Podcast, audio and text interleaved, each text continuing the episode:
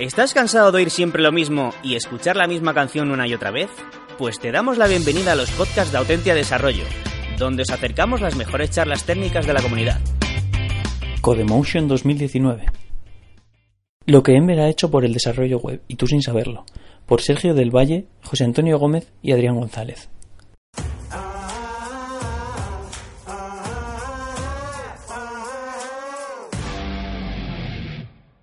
Primero, dar un poco de presentación a, lo que es el Meetup de Madrid. Somos un Meetup ya con cinco años de, comunidad, tenemos unos cerca de 500 miembros y nos dedicamos a promover el uso de este framework de desarrollo front, ¿vale? Que nació hace ya ocho años. Pero bueno, aún estamos dándole caña aquí en España, así que, queremos que se vea y que se sepa que todavía sigue vivo. Eh, aquí vamos a dar un poco repaso a todo, a todo lo que ha sido Ember en, estos años. Y os, os, quiero decir que en el Meetup estamos ahora haciendo uno al mes, más o menos, a finales, más seguro. Nuestra sede principal suele ser LifeRay, porque nos suele pillar bien a los que damos el Meetup y además nos dan eh, la comida después del mitad, comida y cerveza, así que estáis siempre invitados a venir y a consumirla. Y siempre intentamos que en las charlas sean de, de un nivel que todo el mundo que venga pueda entenderlas, ¿de acuerdo? Porque ya que sabemos que es una, un framework que no es demasiado conocido o que ya está un poco en desuso, eh, darle un darle un poco más de de vida y que todo el mundo sea capaz de entender lo que decimos. ¿De acuerdo? Y ahora os dejo con el, con el primero que va a dar la charla. Hola, buenas tardes a todos los que hay aquí. Yo soy Juan Antonio Gómez, eh, soy de la empresa BVA Next Technologies. Eh, nos dedicamos, eh, entre otras cosas, a, a ser gran o intentar ser grandes profesionales, en mi caso, con el tema del frontend. Eh, soy parte de, la organización del Meetup de Enver Madrid, como ha contado Rubén. Y, bueno, hoy os voy a contar, eh, con ayuda de dos compañeros más, eh, un poco la situación de Ember en estos momentos, el futuro y también el pasado. Vale, lo primero, ¿cuánta gente de aquí conoce Ember? Sin miedo, todos, las manos arriba, todos. vale, casi 100%, ¿no? Vale. bueno, eh, todos habéis oído hablar de Angular, eh, que es, un framework, eh, de React, que no lo es, Vue, tampoco, y un largo etcétera. Vale, Ember sí es un framework, ¿vale? Y es un framework para construir grandes aplicaciones web. ¿Vale? Eh, la, diferencia con otros frameworks, la fundamental, es que eh, la mayoría de frameworks lo que hacen es resolver el problema de, la presentación, es decir, de la vista del usuario, y de ahí van tirando. ¿vale? Y Ember lo que hace es dar una solución general y, robusta. lo, iremos desgranando poco a poco.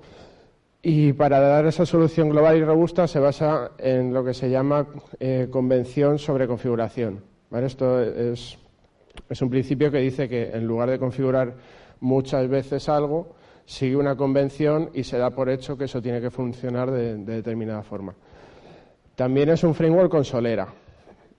Esto significa que no es un framework que está de moda, no es un framework que ha salido ayer y estamos todos como locos sacando código y componentes. Es un framework que ya tiene sus años, pero no por eso hay que despreciarlo y no por eso está desfasado, ni mucho menos, y, ahora, eh, como explicarán nuestros compañeros, eh, sigue dando que hablar y sigue introduciendo muchas novedades y conceptos interesantes en, el mundo del front.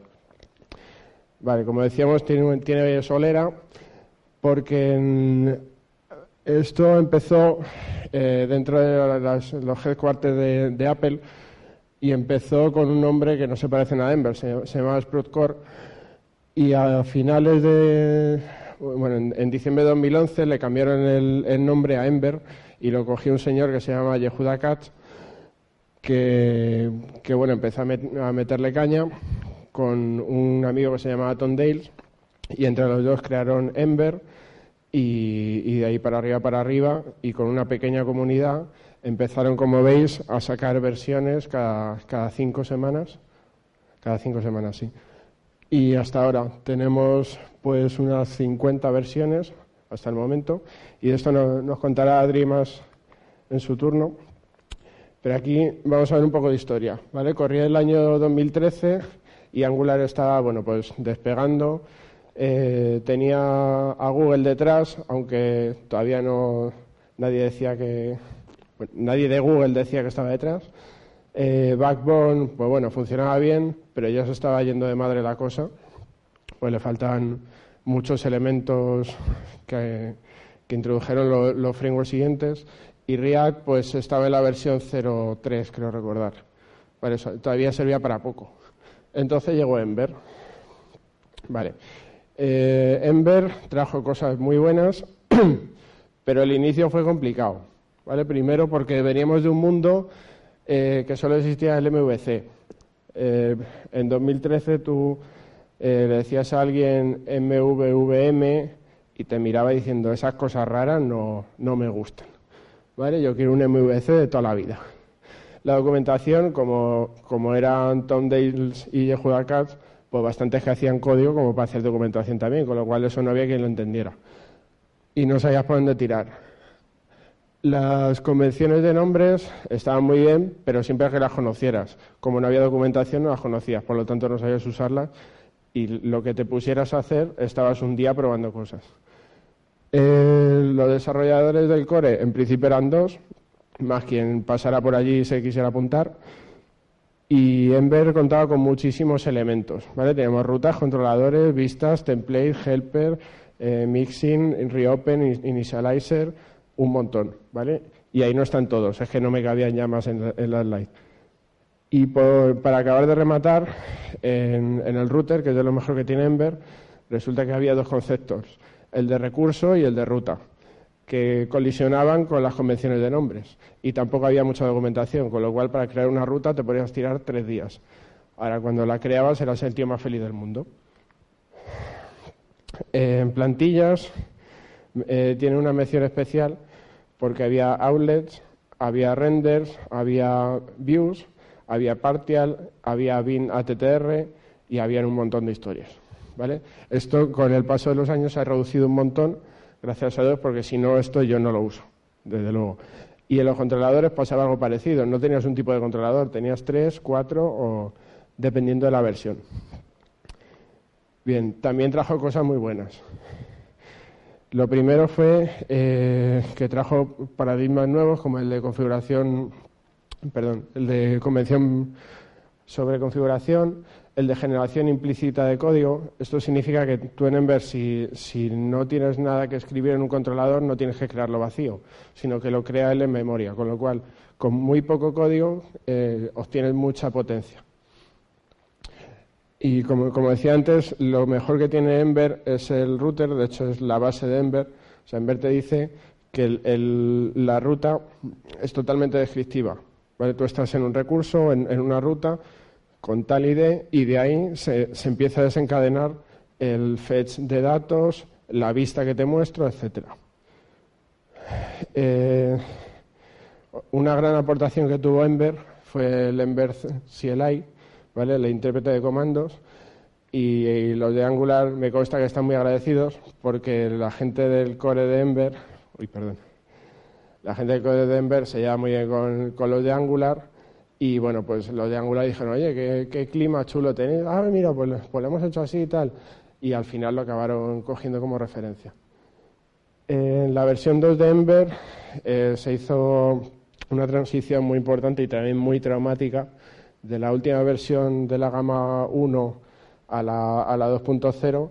La gente que teníamos una aplicación grande en producción eh, estuvimos semanas y semanas sin dormir porque, porque hubo muchas incompatibilidades entre una versión y otra, cosa que eh, fue una, una lección aprendida de las de, de, las de Ember y ahora ya no, no, lo hacen así, lo hacen todo muy poquito a poco para que, sobre todo empresas grandes que tienen grandes aplicaciones con Ember, pues no, pongan en, peligro su proyecto por una actualización del framework.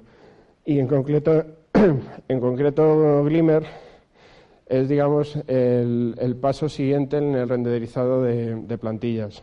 Hasta entonces, en ver lo que tenía era Handlebar, que es una extensión de Mustache, y, bueno, pues Handlebar eh, es algo muy sencillo, no sé si lo habéis utilizado alguna vez en otro framework, pero bueno, va a base de Mustache y tampoco tiene mucha, mucha complejidad en cuanto a renderización. Sin embargo, Glimmer lo que hace es introducir el, el concepto de DOM virtual de tal forma que yo tengo el DOM y tengo una copia en memoria. Entonces yo empiezo a cambiar cosas y cuando acabo de cambiar cosas, ese DOM en memoria lo vuelco ya al real.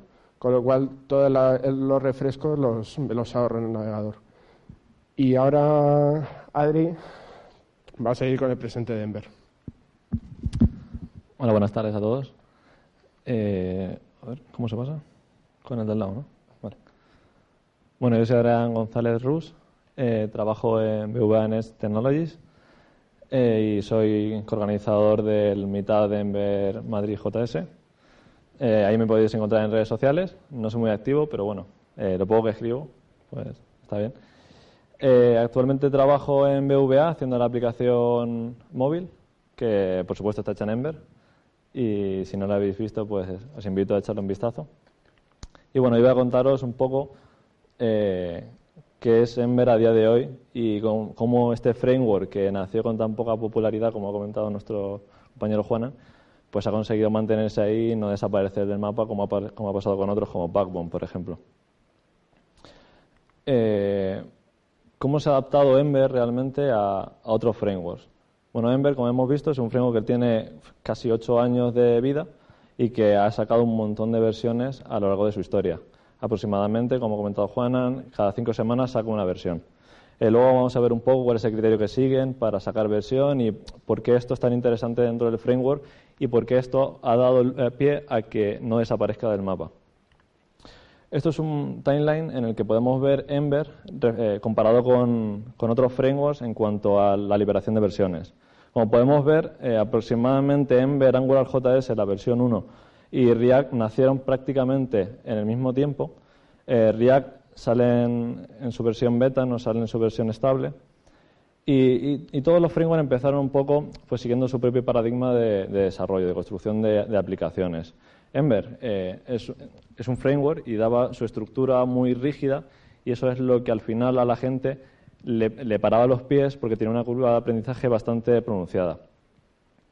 Eh, con todo esto, Ember sacó su versión 2, que fue, como comentó Juan, un pequeño desastre por el problema de migraciones que tuvieron. Y a partir de ese momento, pues aparece Vue, eh, aparece Vue en el mapa, lo que fue un, golpe bastante duro. Aparece la versión estable de React, que se llevó prácticamente toda la fama y todo el hype de los frameworks. Y aparece Angular 2, que como sabemos también fue bastante duro de, migrar.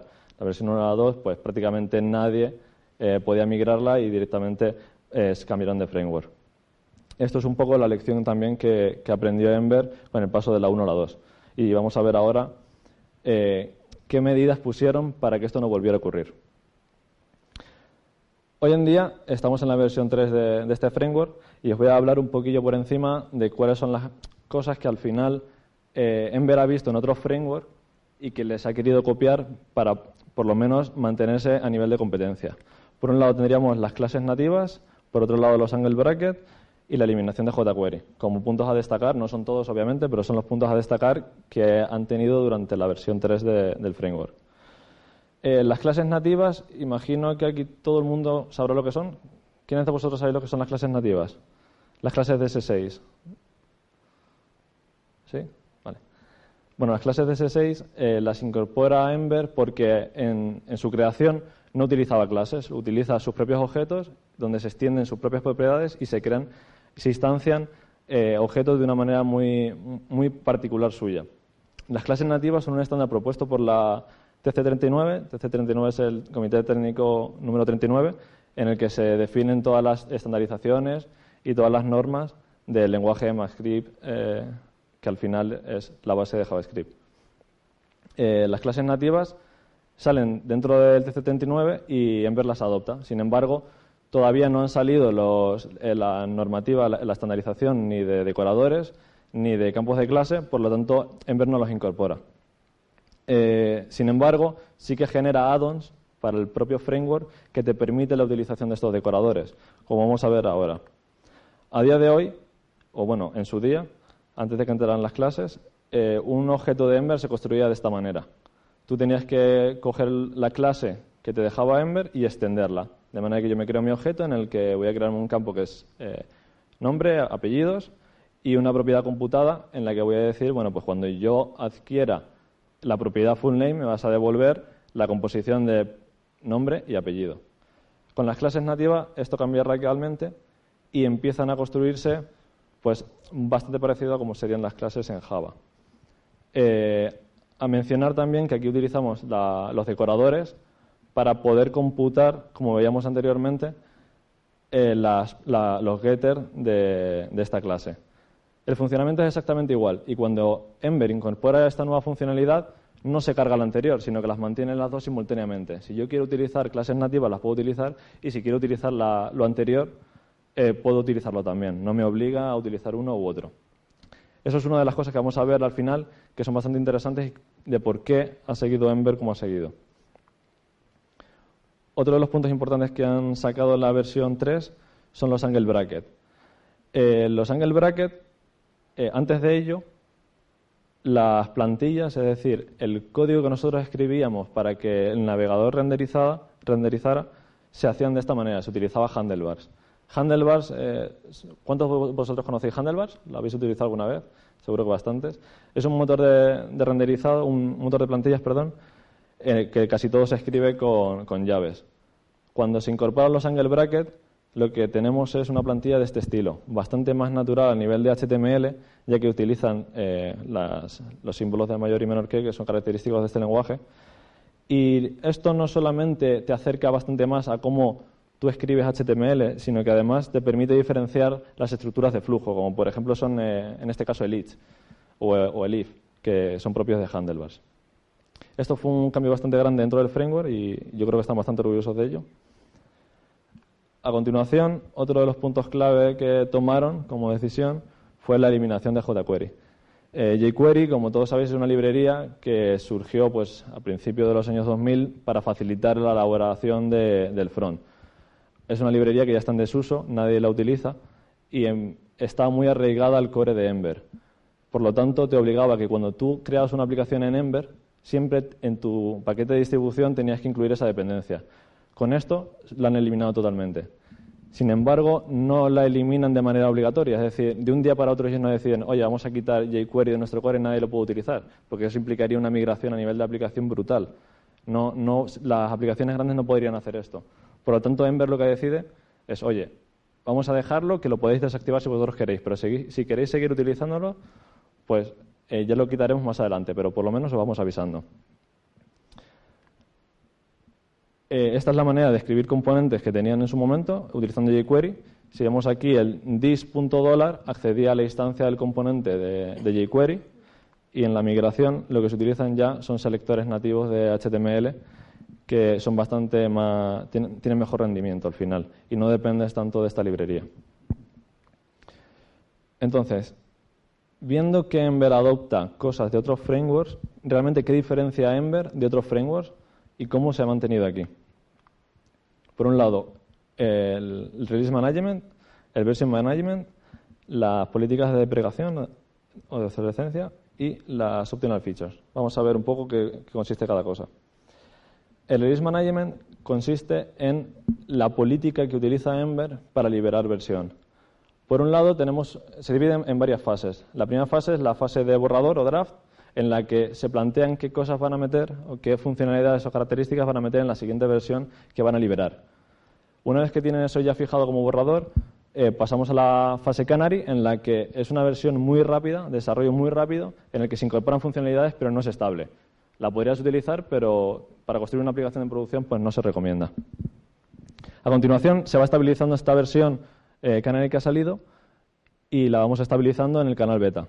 Una vez que ya consideramos que está estable, la pasamos al canal stable y ya la distribuimos a, todos a los que quieren consumir. Esta es la eh, versión que suelen utilizar las aplicaciones en producción. Por último, tenemos la Long Support o la LTS, que es un canal especial que se saca cada cuatro versiones de Ember y que eh, tiene mantenimiento añadido. Es decir, normalmente Ember siempre da soporte a la última versión, sin embargo, cuando es una LTS, te aseguran que te van a dar soporte como mínimo durante 30 semanas para bug fixes y 54 semanas para parches de seguridad. Así que las aplicaciones grandes podrían quedarse en esta versión sin que hubiera ningún tipo de problema. Eh, actualmente, a día de hoy, estamos en la versión 3.12. Esto es una captura de ayer de su página web. Y como podemos ver, están trabajando ya en la beta fase 2 de la versión 3.13 y aproximadamente ya lo tienen planificado para el 17 de septiembre, que ya ha pasado. tienen pensado sacar la versión 3.13. Van con un poco de retraso. Eh, a continuación, el Version Management. Ember utiliza el Semantic Versioning como punto clave para la liberación de sus versiones. Así muy brevemente, para los que no lo conozcáis, el Semantic Versioning eh, define cómo se sube eh, la, versión, los números de versión. Los números de versión eh, comúnmente se definen por tres números. El primero de ellos es la mayor, la versión mayor, que únicamente debería de subirse cuando se introduce en la aplicación o en el, o en el proyecto o en la librería un cambio que produce incompatibilidades en versiones anteriores. Es decir, si yo estoy en la versión 1 y voy a subir la, introduzco un cambio que es incompatible, que va a romper la API o que la va a modificar totalmente, me interesa subir la versión 2 para que todo el mundo lo sepa. Cuidado, en la versión 2 eh, echa un ojo al changelog y mira a ver qué es lo que hemos cambiado. El segundo número es el, es el minor y corresponde con cambios, con funcionalidades añadidas que son retrocompatibles con todo lo anterior. Es decir, yo genero una nueva funcionalidad que es compatible con todo lo que tenía anteriormente, pues voy a subir una minor. Y por último tenemos el, número patch, que lo vamos a subir siempre que introduzca un arreglo dentro de mi librería o, aplicación. Ember lo que utiliza, el, sistema, la política de subida de versión que utiliza es minimizar el número de mayores posibles. Es decir, voy a intentar no sacar nunca una mayor porque eso va a implicar que todos los desarrolladores que quieran alcanzar esa versión van a tener que introducir cambios en su aplicación o realizar refactor para mantener, para alcanzar esa versión. Lo que le interesa a Ember es sacar minor e ir notificando de los cambios que va a ocurrir en la siguiente mayor. Ember se puede, eh, puede estar fácilmente sacando 12 o 13 minor hasta llegar a una mayor. Y lo que va a hacer para que la gente, para facilitar a la gente la migración a la siguiente versión mayor, es lo que llamamos la política de deprecación. En la política de deprecación te dicen, por ejemplo, en el caso que veíamos antes, eh, jQuery lo vamos a eliminar de la versión 3. Nuestro objetivo es llegar a la versión 4 sin jQuery. Pues cada vez que tú utilices jQuery dentro de una aplicación de desarrollo, te voy a notificar con un warning diciéndote, oye, jQuery lo vamos a eliminar en la versión 4. Recuerda eliminar este trozo de código de tu aplicación. Y con eso el desarrollador ya es notificado y dice, joder, me quedan 10 versiones, pero voy a tener que empezar a eliminarlo ya. Entonces te puedes planificar y puedes sacar tu mapa de rutas en tu aplicación de producción y para poder llegar a una subida de versión mayor. Eh, no siempre utilizan este, este, tipo de políticas y para ello han creado el, el add-on que se llama Ember Optional Features, que lo que te permite es tú llegar a ese cambio que se va a producir en una siguiente versión, pero mucho antes. Imaginémonos en el caso de las clases nativas. Ahí me dicen, oye, para introducir yo las clases nativas voy a tener que romper todas estas funcionalidades que te estoy dando a día de hoy. No te las voy a romper, te voy a dejar utilizarlos utilizando este add-on y tú si quieres lo activas y obtienes todos los beneficios que tendrías en las clases nativas a, riesgo de romperte todas las funcionalidades que te estoy notificando. Es una especie de toggle de funcionalidades que, te permiten, pues, al final alcanzar eh, funcionalidades que, van a llegar en una versión posterior eh, en una versión anterior. Esto suele funcionar muy bien para aplicaciones pequeñas. Aplicaciones grandes de, producción al final eh, no les sale tan rentable. Y con esto termino prácticamente. Eh, dejo a mi compañero Sergio que presente el futuro de lo que nos espera con Ember. Si me permitís, voy a tomar zumito. Que tengo la voz un poco regulera. Eh, bueno, yo soy Sergio del Valle, eh, soy compañero de, Juan Antonio y de Adrián en BBVT y ese es mi perro. Si queréis fotos de luego también os las puedo mandar, es precioso. Eh, ¿Y yo qué os voy a contar? Vamos a tomar un breve descanso sobre toda esta teoría y todo lo que hemos estado hablando para pensar en lo siguiente. Eh, un framework realmente ¿para qué se usa? Un framework se usa para mejorar tu productividad como desarrollador. O sea, si no, no sirve para nada, absolutamente para nada. Entonces, una de, las cosas de las que tanto la gente de la comunidad de Ember como el core de Ember, los desarrolladores que lo usamos día a día, eh, siempre nos hemos vanagloriado, por así decirlo, es de que Ember incrementaba nuestra productividad. Nosotros éramos capaces de hacer aplicaciones web muy rápidas por el mero hecho de usar Ember. ¿Eso lo podías hacer con, otros frameworks? Sí. aquí, por ejemplo, seguro que tenemos desarrolladores de React. ¿Alguno? ¿Alguno? React, Vue, Vue, Angular. Pobrecitos. Lo siento. Vale. Pero, por ejemplo, de Angular, hemos, nosotros en la comunidad de Ember tenemos sinergias con Angular. De hecho, Angular CLI, inicialmente, en las primeras versiones de Angular CLI, usaba el mismo módulo de build que, teníamos en, Ember, que luego ellos, la gente de Angular lo cambió. O sea, la mentalidad al final siempre es de tienes que usar las herramientas más eficientes para hacer bien tu trabajo. Entonces, eh, con esto en mente, la gente de Ember eh, se ha planteado una serie de cosas, ¿vale? ¿Qué tenemos que hacer en el framework para que en pleno año 2019, 2020 a la puerta, a la vuelta de la esquina, eh, podamos eh, poder seguir diciendo mi framework es eficiente, mi, framework le permite a los desarrolladores hacer páginas web corriendo, ¿vale? Eh, ¿De qué hemos hablado antes? Hemos hablado de que pues, el framework tiene un montón de tiempo. Julio César lo mandó construir junto con caminos de piedra y con los mm, acueductos y tal, pero eso no te garantiza nada. O sea, el framework tiene que seguir evolucionando. Adrián nos ha comentado una serie de, evoluciones que se han introduciendo. Y conceptualmente en la, gente de Ember se encontraba frente a un problema. Tienes un framework que se está usando en grandes aplicaciones web.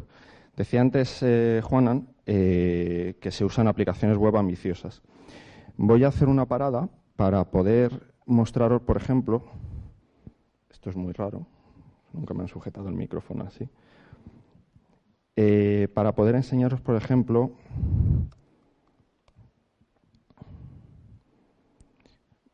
esto, no, esto no.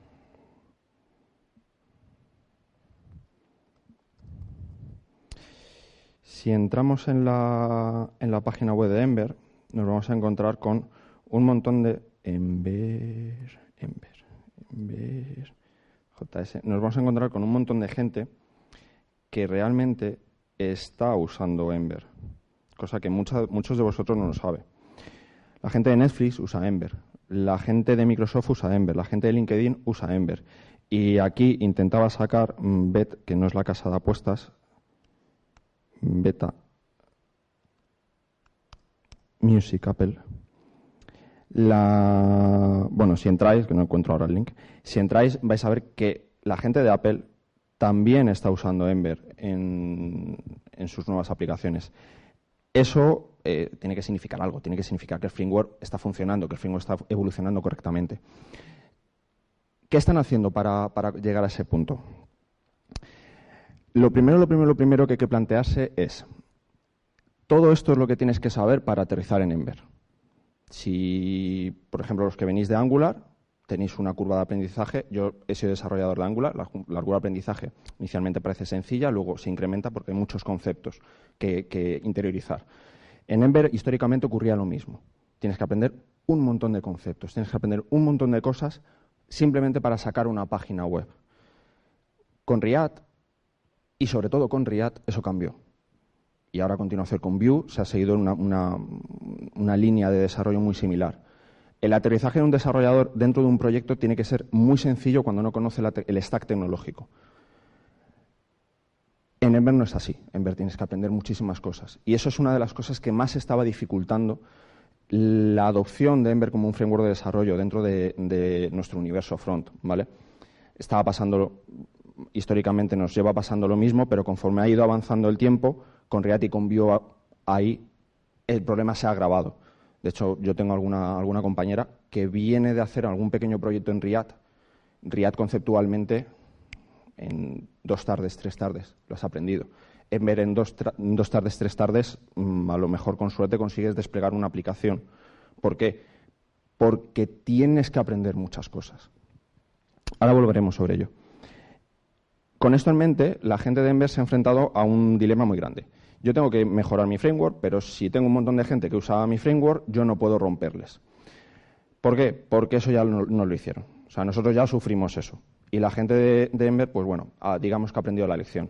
De hecho, si alguno de los de Angular viene de Angular 1X a 2, que os voy a contar, ¿vale? Es que no es el mismo framework directamente. Pues para que no nos pase lo mismo, lo que ellos han pensado es un concepto un tanto abstracto, un poco difícil de vender, un poco difícil de entender, que son las ediciones.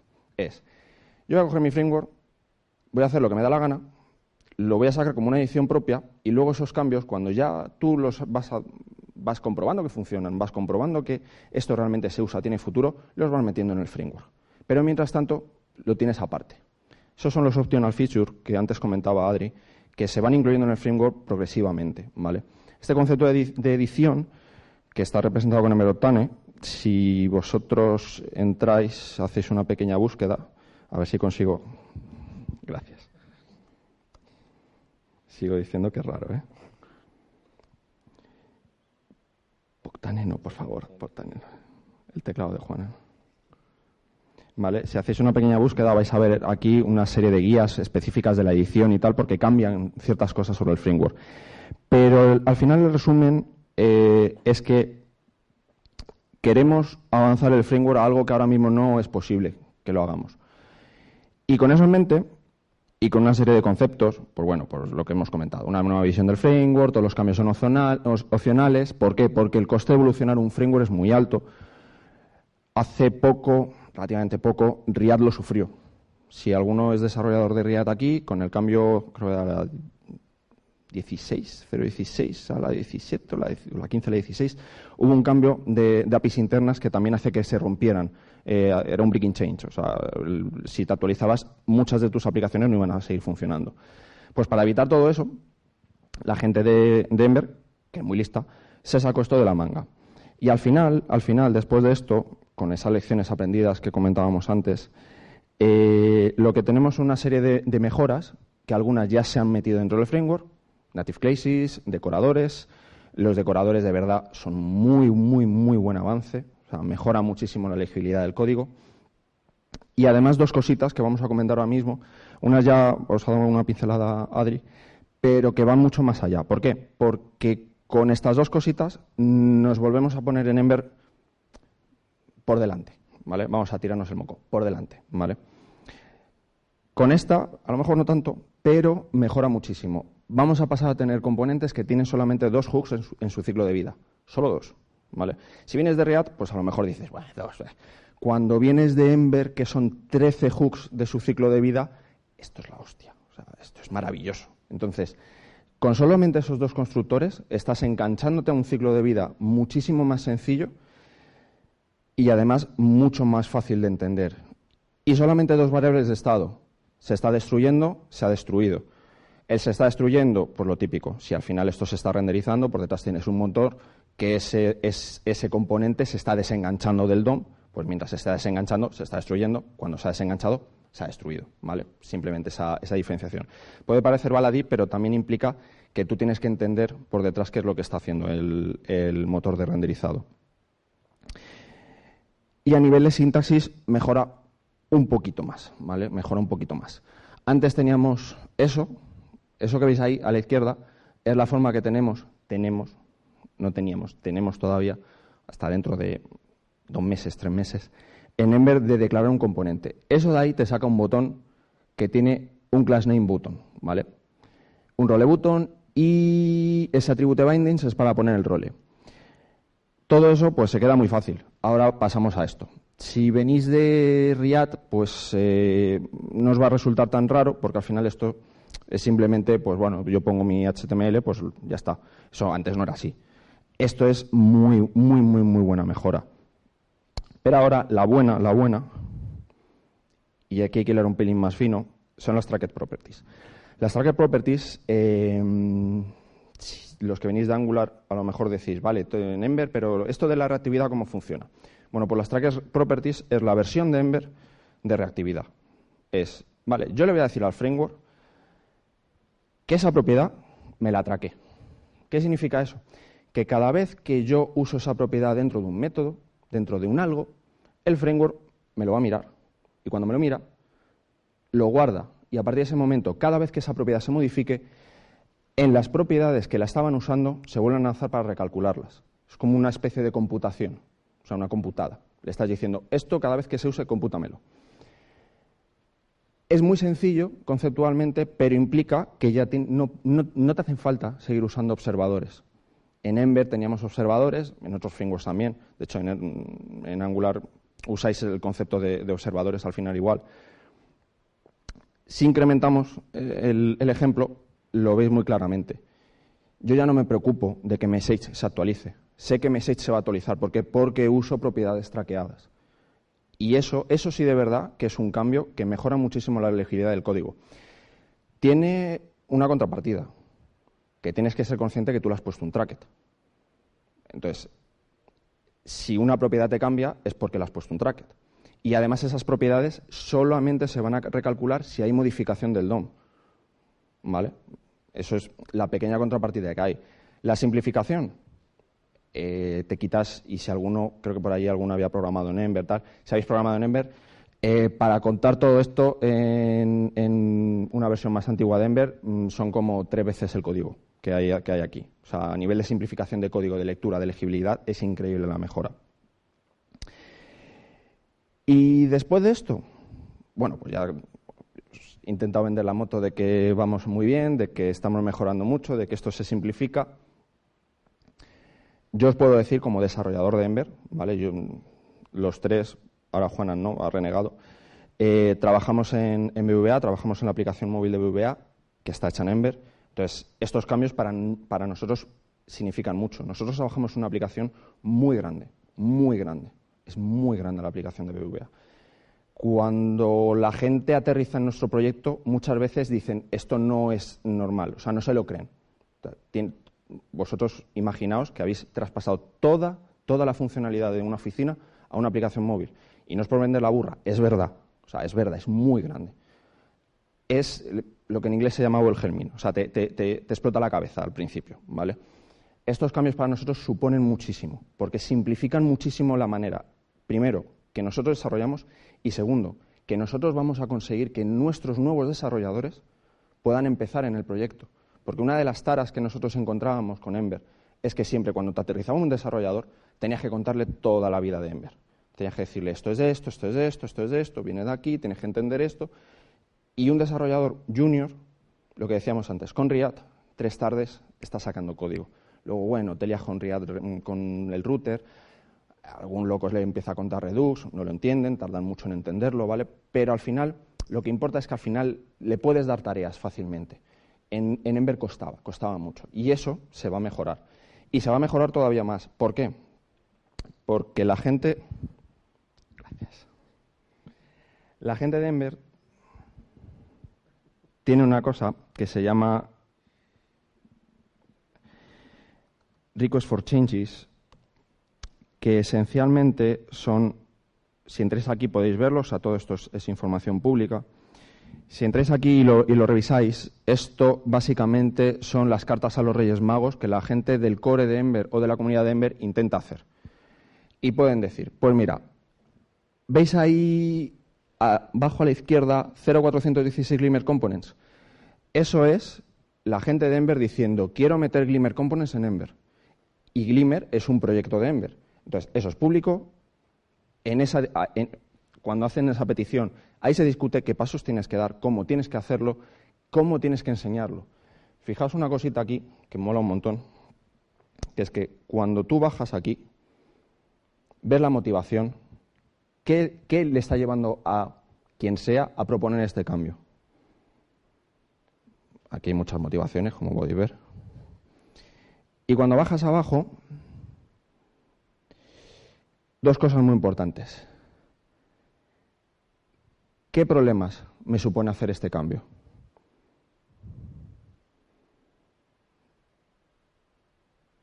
Y en este no, pero en cualquier otro lo podemos ver. Por ejemplo, en este. How we teach this. ¿Cómo lo enseñamos? ¿Por qué? Porque desde hace bastante tiempo en Ember está la mentalidad de, si hago un cambio lo tengo que enseñar. ¿Cómo lo enseño? A mí me viene alguien, le tengo que vender que esto lo tiene que usar. ¿Cómo se lo tengo que vender? Y eso está en todas las RFCs, es norma de estilo de las RFCs, ¿vale? Entonces vosotros os podéis dar una vuelta por aquí, si luego os pica la curiosidad, eh, podéis ver en qué punto está Ember, cómo puede, cómo puede mejorar, independientemente de las tres cositas que voy a contar ahora, porque esto es la carta a los Reyes Magos que han escrito para los próximos meses. ¿Qué es? Seguimos simplificando Ember. Hay cosas, comentaba Juan antes, el tema de los controladores. El tema de los controladores es de una visión muy antigua de Ember. Vamos a quitarlos. Vamos a quitarlos, eso no ayuda a nadie. Eh, no ayuda ni a, ni a nada ni a nadie. Pero hay un problema, y aquí es donde empieza la magia de cómo gestiona Ember el ciclo de vida de las aplicaciones. Tenemos query params y los query params se, gestionan en los controladores. Yo no puedo quitarlos si no ofrezco una solución. Y eso es filosofía de Ember pura y dura. Si yo no soy capaz de ofrecer una solución mejor que la que tengo ahora mismo, no lo voy a tocar. Están trabajando en ello. ¿Por qué? Porque implica muchos cambios en el ciclo de vida interno, en las tripas, al final, en las tripas de Ember. Y esos cambios tienen que poder llevar a un punto en el cual, como decíamos antes, yo puedo sacar algo que le va a permitir a los desarrolladores adaptarse a ese cambio y luego a posteriori hacerlo un estándar dentro del framework. Y a día de hoy no son capaces, están trabajando en ello. Pero es una de las cosas que se van a quitar. Modernizar el pipeline de construcción, eso ahora hablamos de ello. Eh, mejoras en, la accesibilidad. Hay un proyecto de Ember, eh, la gente de Ember se lo empezó a tomar muy en serio, creo que son toda la comunidad front de los que más en serio se lo han tomado. Eh, hay un proyecto que es Envera 11. Envera 11 tiene por debajo una serie de subproyectos para que el tema de la accesibilidad sea de serie. Por ejemplo, tienen, y nosotros los usamos en, nuestros proyectos, un proyecto que se llama Envera 11 Test. Envera 11 Test te coge cualquier test, eh, perdón, cualquier componente eh, que, hayas, desarrollado dentro de Ember y le pasa un testing de accesibilidad. Ese testing de accesibilidad te va a permitir saber si tiene suficiente contraste, si no tiene suficiente contraste, ¿por qué? Porque es testing integrado, ha desplegado el componente, le aplica los estilos, hace su magia. Y al final terminas por saber si, em, por ejemplo, eh, lo que decíamos, contraste, roles, eh, temas de em, los ARIA displays, etcétera, todo eso lo está revisando. Y al final te saca un reporte de si ese componente realmente es útil desde el punto de vista accesible o no, si pasa un estándar o no. Y hay una serie de cosas más para permitir a, pues a la gente que tiene algún problema audiovisual poder usar tus aplicaciones. Tiene, tema, tiene un, outlet para hacer focusing. ¿Por qué? Porque a la gente que, tiene, que usa un lector de pantalla le tienes que informar de lo que está ocurriendo. esa, información en la, en, la, comunidad de Ember tenemos una, una, utilidad para hacerlo, para permitirte a ti como desarrollador decir, bueno, pues voy a dar esta posibilidad para que el que esté desarrollando extra en mi aplicación, lo que sea, te lo meta y te diga, vale, pues está sucediendo esto, está sucediendo esto, ¿vale? Porque si no es muy complicado eh, el tema de accesibilidad e informar al usuario de lo que está ocurriendo. Los lectores de pantalla, si habéis trabajado con ellos, funcionan de una forma un poco peculiar eh, a veces de, cómo te lee eh, lo que está ocurriendo en pantalla, ¿vale? Todo esto está enfocado a, simplificar a simplificar la vida a ese lector de pantalla. Y optimizar para el crecimiento que ahora vamos a ver. Para simplificar el framework hay una serie de cosas que también están trabajando. Muy, muy, muy importante, mm, vamos a dejar de reinventar la rueda. Eso es algo que, por ejemplo, en Angular durante mucho tiempo ha ocurrido. Metes muchas utilidades, pero que ya está Lodas. Si es que cualquier cosa que quieras hacer, Lodas te lo da. entonces, ¿para qué vas a, volver a reimplementar todo eso si Lodas te permite usarlo y te permite tenerlo dentro de tu proyecto? Lo que decíamos antes, vamos a intentar disminuir ese número de skills necesarios para empezar en un proyecto en Ember. Vamos a, disminuir los conceptos, hooks de ciclo de vida, controladores, movidas, movidas, movidas que no te importan, que no te aportan nada a la hora de, desarrollar tu aplicación. Vamos a quitarlas. Vamos a quitarlas, vamos a hacer el framework más sencillo. ¿vale? Y por último, esto, si alguno ha tocado Ember, eh, le sonará, si no, os lo explico muy brevemente. Ember Data es un proyecto que te permite modelizar tu back desde el punto de vista de recursos HTTP. Claro ejemplo. Cuentas, tarjetas, eh, fondos de inversión, lo típico, pues eso lo modelizas como un recurso en Emberdata y lo puedes acceder con una interfaz muy similar a lo que sería un GET, un POST, etcétera. ¿vale? Eso te permite a ti usarlo dentro de tu aplicación como si fuera un modelo. problema que tiene Enverdata es que hay que evolucionarlo porque hay otras utilidades, en este caso Orbit, que te permiten hacer ese trabajo de una forma más eficiente. Aquí contamos con una ventaja muy clara. Uno de los fundadores de Orbit está dentro del equipo de Enverdata. Entonces, eh, si leéis un poco, pues ya os podéis imaginar. Va a arrastrar cosas, ya en los foros y tal ya lo está comentando, va a arrastrar cosas de Orbit para que Enverdata se evolucione para hacerlo más flexible y más sencillo de usar a, la gente que, trabaja con Enverdata. Eh, Embroider. Em, ¿Cómo describirlo? Esto es, mm, pues de verdad, una maravilla. ¿Usáis Webpack? Pues yo no puedo. ¿vale? ¿Usáis Parcel? ¿Alguno usa Parcel? Parcel es la leche, ¿eh? O sea, pues yo no puedo. ¿vale? Embroider, mm, lo mejor que puedo hacer es irme a la página web y que lo veáis.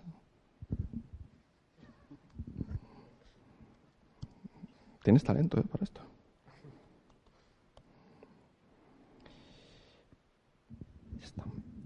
Eh, esto de experimental se va a quitar el año que viene porque ya va a ser el, método por defecto. Aquí hay una cosa que es lo más sencillo de explicar. Bla, bla, bla, bla, que vamos a poder usar Webpack y Rollup. Punto. O sea, ya está. Eso parece una tontería, pero es que no podíamos. Es que yo no podía hacer tree shaking en mi página web es que yo no podía hacer lazy loading de módulos en mi página web hecha con Ember. ¿Por qué?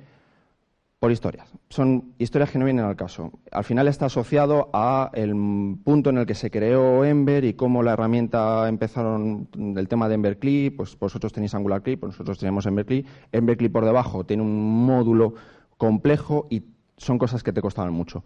Para nosotros esto es el avance del siglo. O sea, poder incluir Webpack en mi aplicación y que sea Webpack y que yo pueda hacer churneo, tree shaking, todas esas cosas que molan un montón, pero que nosotros no podíamos. Y de verdad, que era frustrante.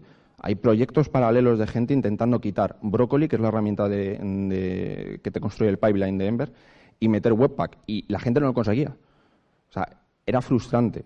Y esto, pues, a ver, al final te tiran muchos años pidiéndoles cosas y al final pues te hacen caso y dicen, pues deben de llevar razón. Y al final te hacen caso. Y lo han metido. Y esto lo van a desplegar el año que viene.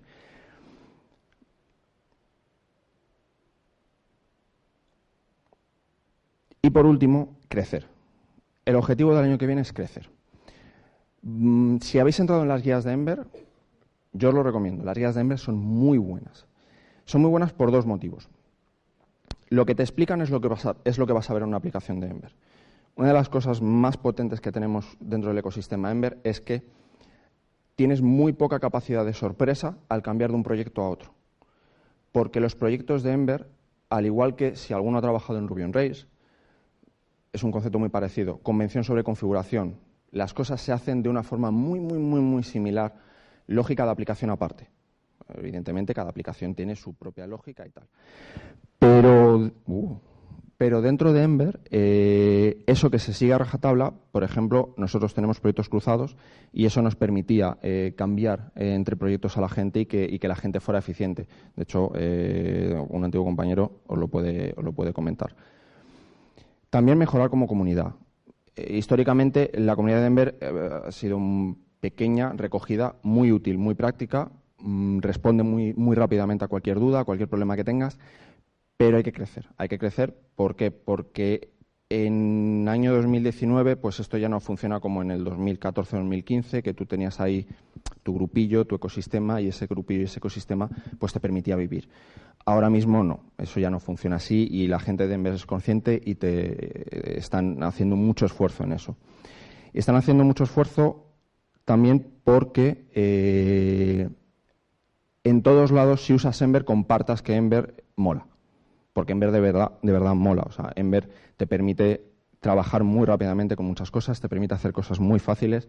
Justo el otro día lo estábamos hablando. Si yo tengo que empezar un proyecto con Ember, tienes 25.000 utilidades para incluir SaaS, eh, desplegarlo por consola, hacer SSR con Fastboot eh, y eso todo eso te lo da de forma automática con las utilidades de la comunidad. Es muy sencillo trabajar con ese tipo de cosas cuando conoces el ecosistema, ¿vale?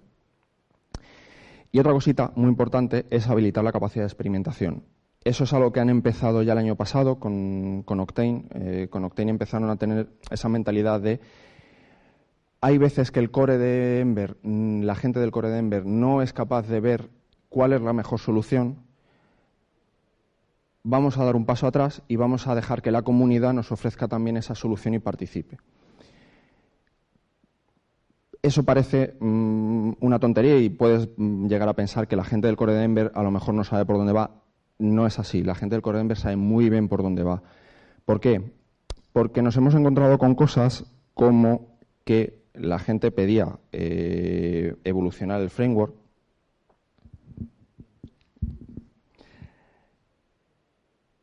y no eran capaces en algunos aspectos. Y la respuesta hace poco del core de Ember ha sido un RFC. Voy a seguir lo del que si no me vuelvo loco. Aquí.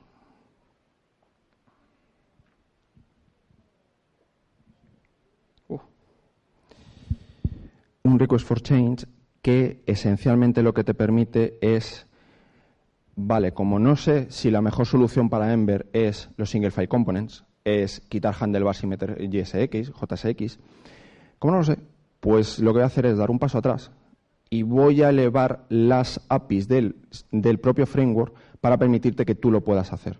Aunque al final lo hagan ellos, pero lo van a permitir en, este, en concreto, este RFC de lo que se trata es de sacar las APIs que te permiten engancharte para renderizar tu componente. Y en concreto, y además son los dos ejemplos que ellos te proponen, Single File Components, los que vengan de Vue, pues no les sonará raro, y... Eh, que lo pierdo. Module Import in Templates, ¿vale? Y aquí lo ponen, lo típico, bla, bla, bla, login experimentation, bla, bla, un montón de cosas. Al final de lo que se trata es de que si tú quieres meter JSX, pero la gente del Core de Ember no lo ve muy fácil, no lo ve muy claro, pues yo te voy a permitir hacerlo, ¿vale? Y esto también es un cambio de mindset, incluso con respecto a otros frameworks. Otros frameworks no te ofrecen estas posibilidades ni te van a ofrecer estas APIs a tan bajo nivel para que tú puedas continuar con ellos, ¿vale? Y para terminar, muy claro. ¿Cuál es el objetivo del año que viene? Mejorar nuestra productividad. Y eso es algo que desde el principio, desde el principio, incluso cuando era Sprout Core, antes de que se nombrara Ember, la gente de Ember lo tenía muy claro. Queremos mejorar la productividad tuya como desarrollador. Y si tú no encuentras hueco eh, en tu vida mm, para Ember porque tienes otras herramientas, no pasa nada. Dínoslo. Intentamos mejorar también nuestro framework para que se adapte a esas necesidades tuyas. Y eso es un poco la filosofía que os quería transmitir de, Ember y de cómo se, va a desarrollar los próximos meses, años. Y poco más. Eh, si queréis preguntar algo, si queréis comentar algo, es el momento.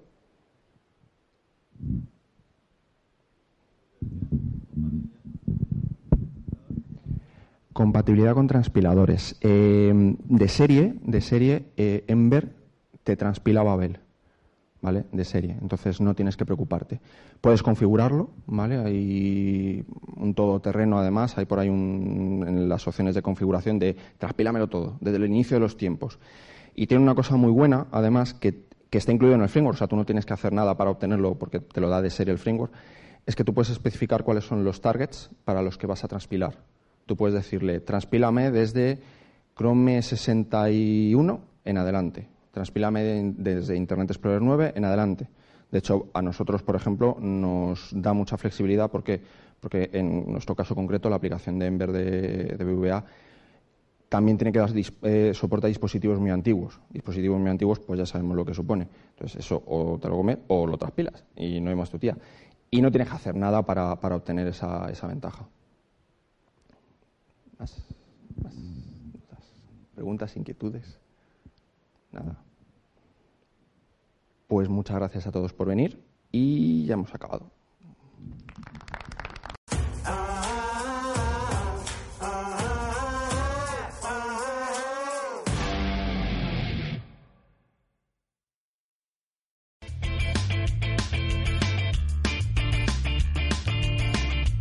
Si te ha gustado el podcast y quieres estar a la última en tecnología, suscríbete a nuestro canal de iVoox y escúchanos donde quieras. Para más información, autentia.com.